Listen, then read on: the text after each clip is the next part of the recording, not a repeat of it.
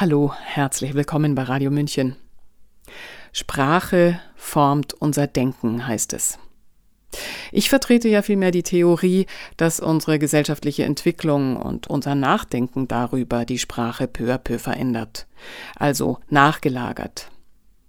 Wenn nicht eine universitäre Elite ihre gegenteilige Meinung forciert und der Gesellschaft mit politischer Hilfe durch Geh- und Verbote sprachlich überstülpt. Das ist eine klassische Verschwörungstheorie. Und die will ich irgendwann verfolgen, ob sie auch trägt. Darüber führe ich gerne Diskussionen, um viele Aspekte einzusammeln.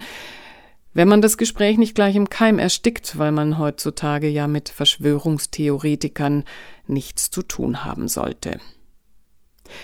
Wie Begriffe aufgeladen und missbraucht werden, darüber hat sich unser Musikredakteur und Pianist Jürgen Plich Gedanken gemacht, als ihn ein YouTube-Kommentator einen Populisten nannte. Hören Sie seinen Kommentar Warum ich Populist bin, gesprochen von Sabrina Khalil.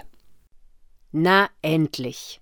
Da bemühe ich mich schon seit fast vier Jahren nach Kräften, jenen Ritterschlag zu erhalten, der mich zu einem Mitglied der gefallenen Engel macht. Lange hat es gedauert, und schließlich wurde ich doch ausgewählt. Lieb wäre es mir zwar gewesen, man hätte mir sofort einen der höheren Titel verliehen, also zum Beispiel Verschwörungstheoretiker, aber man darf nicht gleich zu hoch hinaus wollen, und so will ich denn mit Populist vorerst mal zufrieden sein. Zum sogenannten Mainstream habe ich zwar noch nie gehört, schon in meinen Studienjahren sagte eine Schülermutter zu mir, weil ich mit langen Haaren, Bart und Norweger Pulli zum Unterricht kam und darauf verzichtete, die langweiligen Sonatinenhefte durchzunehmen, hey, Sie sind irgendwie anders als andere Klavierlehrer, Sie sind ein richtig alternativer Klavierlehrer. Das gefällt mir. Jetzt, 40 Jahre später, echauffierte ich mich in meiner Sendung Eine Stunde Klassik hier auf Radio München über den Begriff Cancel Culture, den es damals in meinen Anfangszeiten noch gar nicht gab. Und da kommt nun ein YouTube-Kommentator daher und nennt meine Ausführungen populistisches Gemecker. Es sei zwar wichtig zu kritisieren, räumt er ein, aber wenn, dann gefälligst verantwortungsvoll. Von einem beruflich tätigen Pianisten könne man das erwarten. Und um seinem Urteil Gewicht zu verleihen, schreibt er noch Zitat Ich habe sowohl Kulturwissenschaft studiert vor ewigen Zeiten, als auch Soziologie vor inzwischen ebenfalls schon einiger Zeit, womit ich nur bekräftigen möchte, dass ich genau weiß, worüber ich hier rede. Na, wenn das so ist, dann ist dies wohl tatsächlich der ersehnte Ritterschlag. So bin ich also statt Alternativ heute Populist. Ist das jetzt ein Abstieg oder ein Aufstieg? Alternativ, das ist doch wenigstens, jedenfalls war es das, bis es die Alternative für Deutschland gab, ein halbwegs salonfähiges Attribut. Ich halte es allerdings nicht für ein Kompliment. Warum erzähle ich noch? Populist bin ich viel lieber und bekenne mich ausdrücklich dazu. Und wo ich schon mal dabei bin, bestehe ich zusätzlich darauf, dass ich, obwohl, wie gesagt, bislang noch ohne offizielle Auszeichnung, auch bekennender Verschwörungstheoretiker bin. Denn mir fällt seit Jahren auf und auf die Nerven, dass Menschen, die Positionen abseits des Mainstreams vertreten und formulieren, ihre Sätze oft folgendermaßen beginnen. Ich will hier keine Verschwörungstheorie verbreiten, aber was ich hier vertrete, ist kein Populismus, sondern Warum muss man sich denn reflexartig abgrenzen? Ich will hier ein Plädoyer dafür halten, zu diesen Begriffen ein positives Verhältnis zu finden und sich selbstbewusst dazu zu bekennen.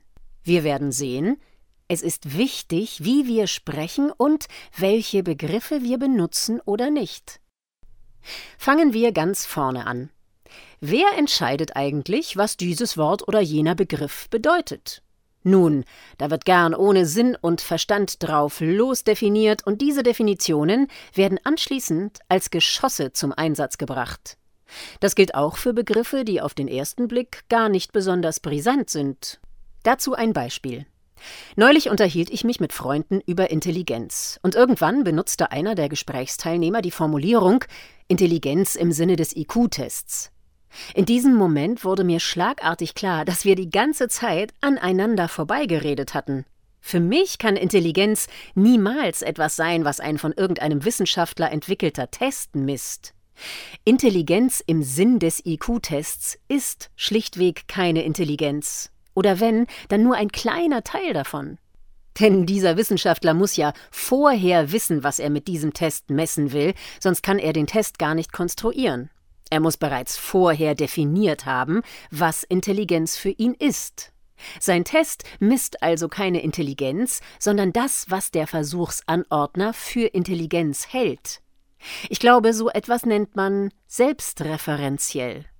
Indem alle Welt nun immer wieder unhinterfragt diesen Intelligenzbegriff benutzt hat, wiederholte und befestigte man nur permanent jene willkürliche Definition von Intelligenz, die irgendwann einmal für die Entwicklung des IQ-Tests nötig war. Sie bürgerte sich ein.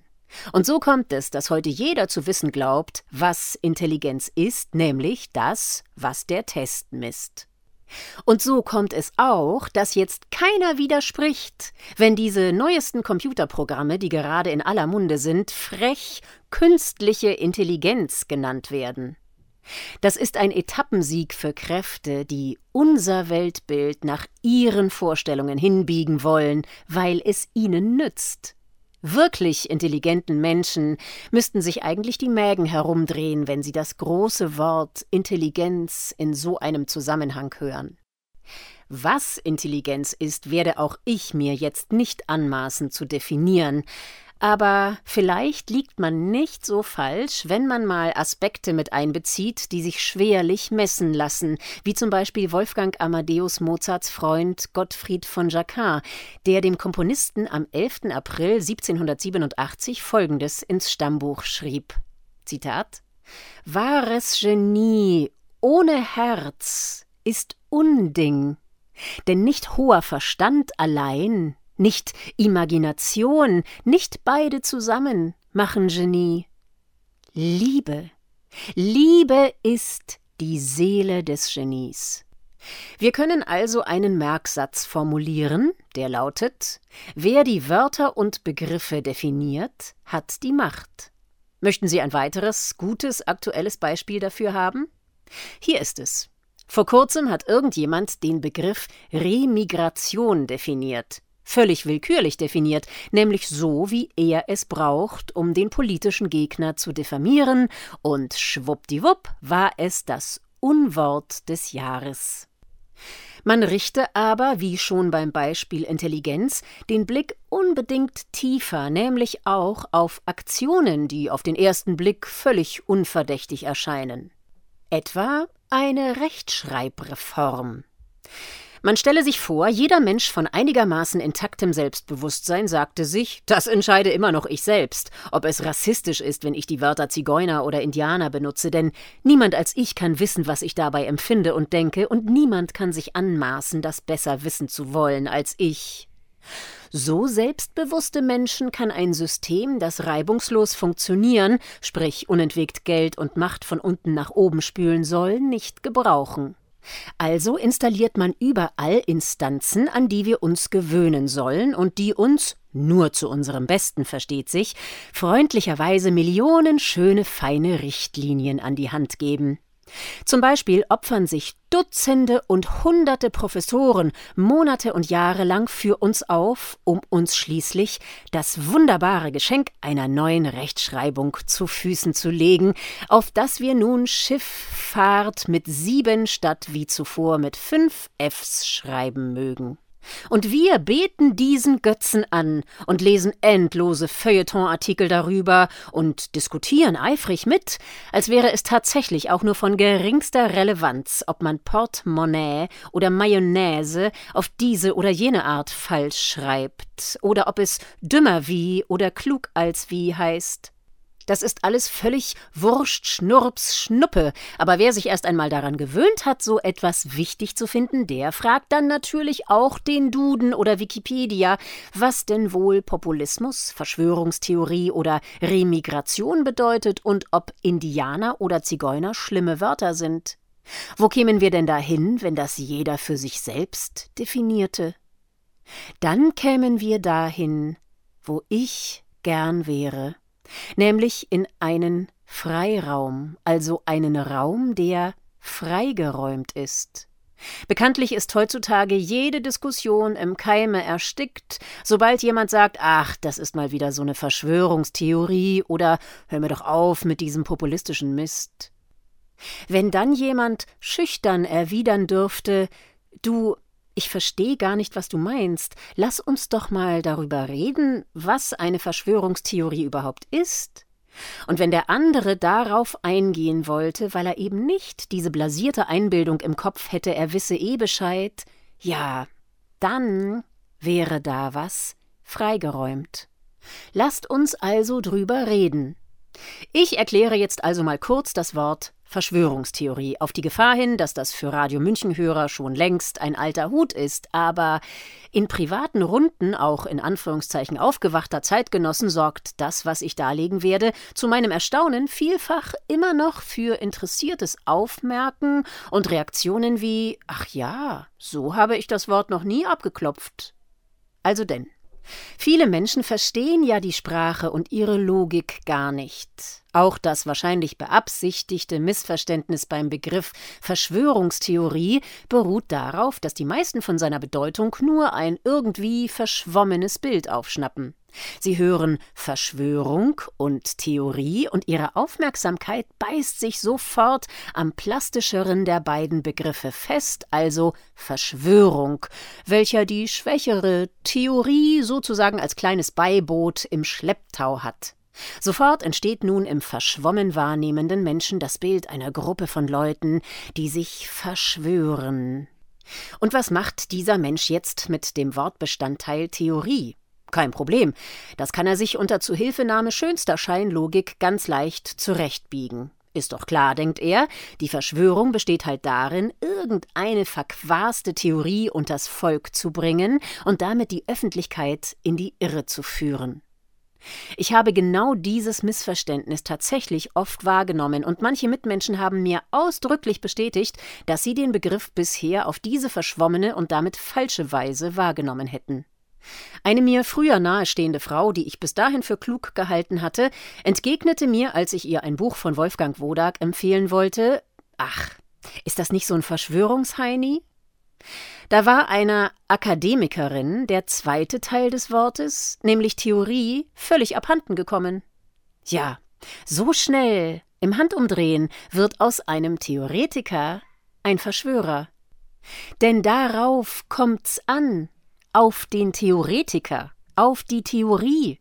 Ein Verschwörungstheoretiker ist eben nicht selbst ein Verschwörer, sondern einer, der darüber nachdenkt, ob es Verschwörungen gibt. Nicht mehr und nicht weniger. Es gibt Theorien über alles und jedes, über die Evolution der Arten, über die Relativität der Zeit und des Raumes, über den Urknall, ja, über die Erkenntnis an sich.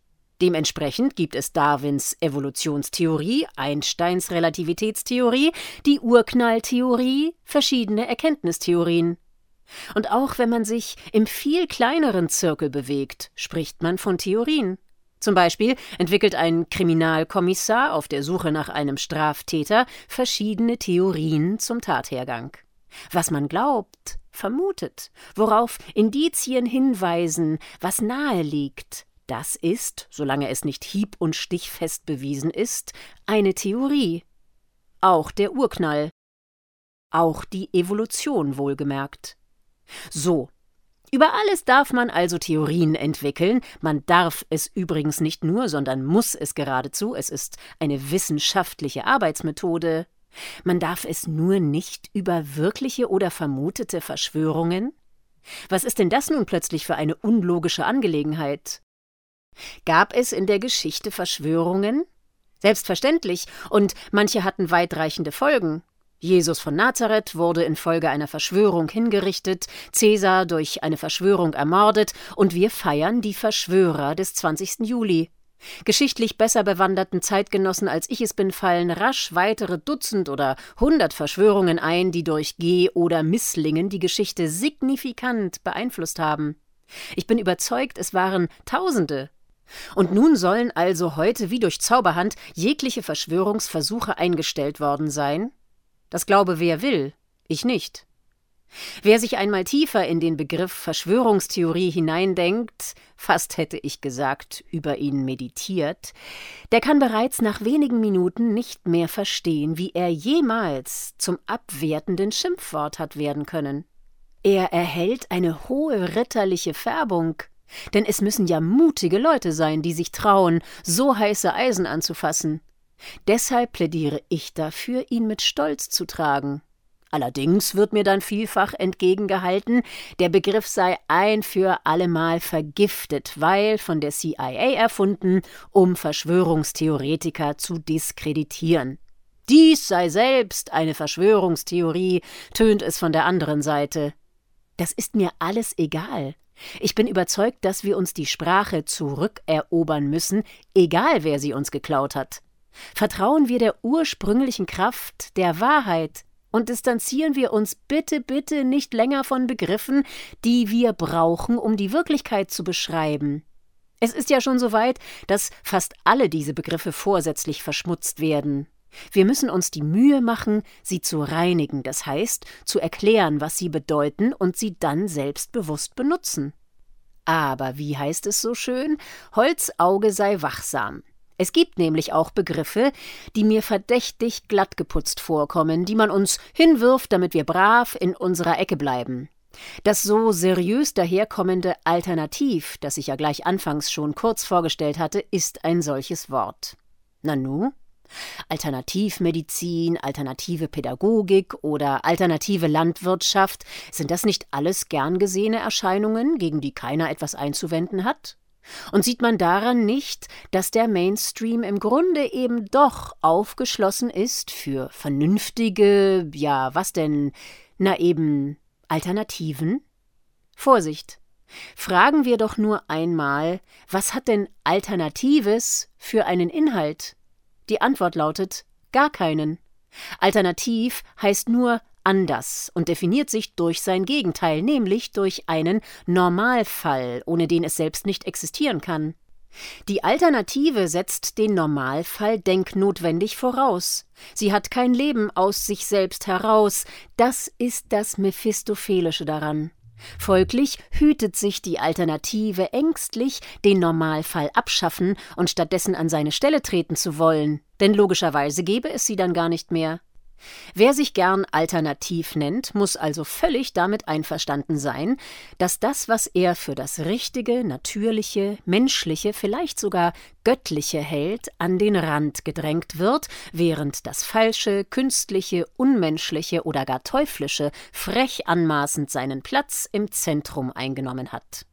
Zum Beispiel wurde die Kunst, die Heilkraft der Kräuter einzusetzen, wie es die Menschheit seit Jahrtausenden tut, in einem ersten Schritt sprachlich zu einer angeblichen Alternativmedizin heruntergedrückt. Die erst seit lächerlichen hundert Jahren ausprobierte Chemie sitzt nun als neureicher Emporkömmling breit und bräsig an ihrer Stelle und macht sich jetzt gerade zum Vernichtungsschlag bereit. Ohne die Vorbereitung auf dem Feld der Sprache wäre das viel schwieriger.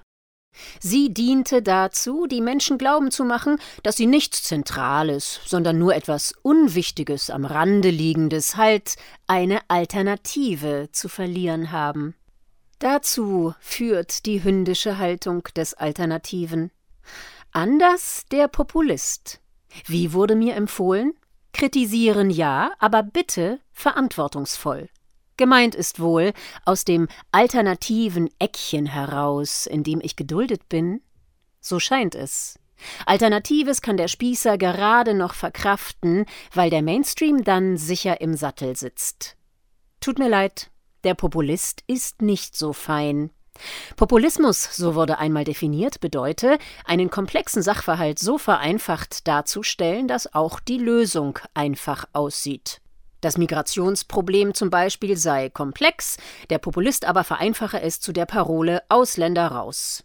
Freilich. An diesem Maßstab gemessen ist die gesamte Politik populistisch und es gibt überhaupt nur populistische Parteien. Ausnahmslos. Die idiotischen Wahlkampfplakate, die nur aus blöden Riesengesichtern bestehen, ohne jede Botschaft, sind das beste Beispiel dafür. Und ich führe gern, wenn gewünscht, ein anderes Mal den genauen Beweis.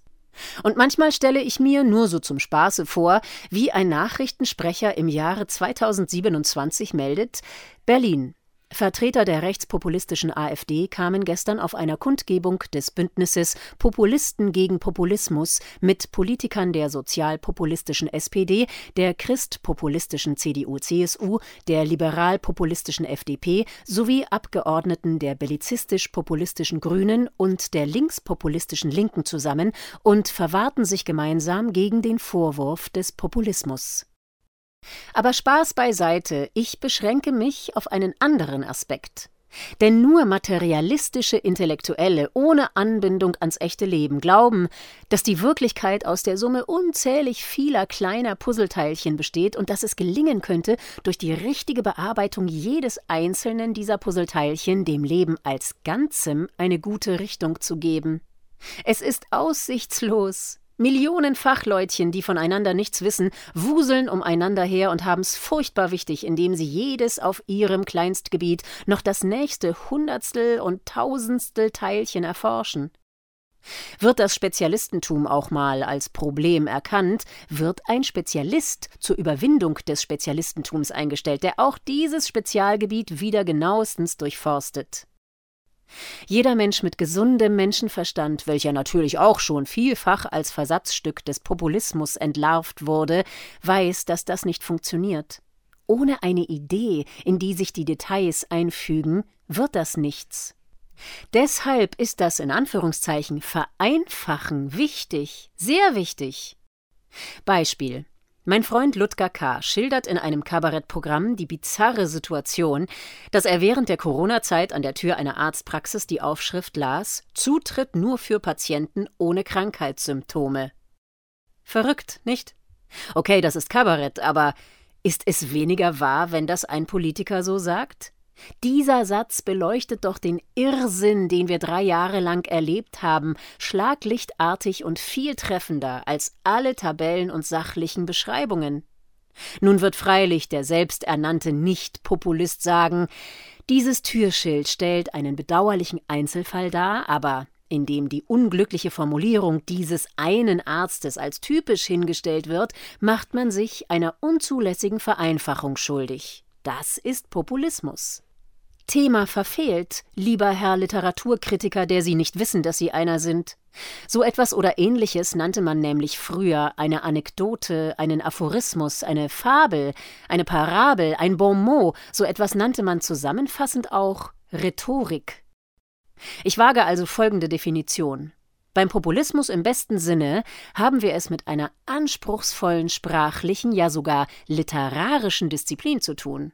Jedermann wusste früher auch, dass man auf diese Weise Aspekte der Wirklichkeit auf einen Schlag erhellen konnte. Das waren Formen, die verborgene Pointen aufleuchten ließen, die das Leben für uns bereithält und an die man mit der sachlich drögen Klein-Klein-Beschreibung niemals herankommt. Wer also gegen Populismus wettert, kann der es vielleicht nur selbst nicht mit einer geistreichen, treffenden, im Einzelfall zugespitzten oder überspitzten Rhetorik aufnehmen? Oder will er uns vorsätzlich mit möglichst vielen Einzelinformationen überschütten und verwirren? Fazit Populismus ist eine Kulturform, die wir brauchen. Wenn es nicht ein paar Populisten gibt, die sich trauen, für Klarheit zu sorgen, weiß bald keiner mehr, was eigentlich los ist. Darum nochmal, lieber YouTube-Kommentator, vielen herzlichen Dank für die Auszeichnung. Sie hörten den Kommentar Warum ich Populist bin von unserem Musikredakteur, dem Pianisten Jürgen Plich, Sprecherin Sabrina Khalil. Mein Name ist Eva Schmidt und mir macht es seit langem schon Spaß, mich als aktive Verschwörungstheoretikerin vorzustellen. Die Gesichter meiner Gegenüber zeigen meist eine Mischung aus Schreck, Amüsement und dann eine Art Erleichterung, die Last der ausgrenzenden Bedeutung dieses Begriffs nicht mehr tragen zu müssen. Ich wünsche Ihnen leichtere Zeiten. Machen Sie es gut. Ciao. Servus.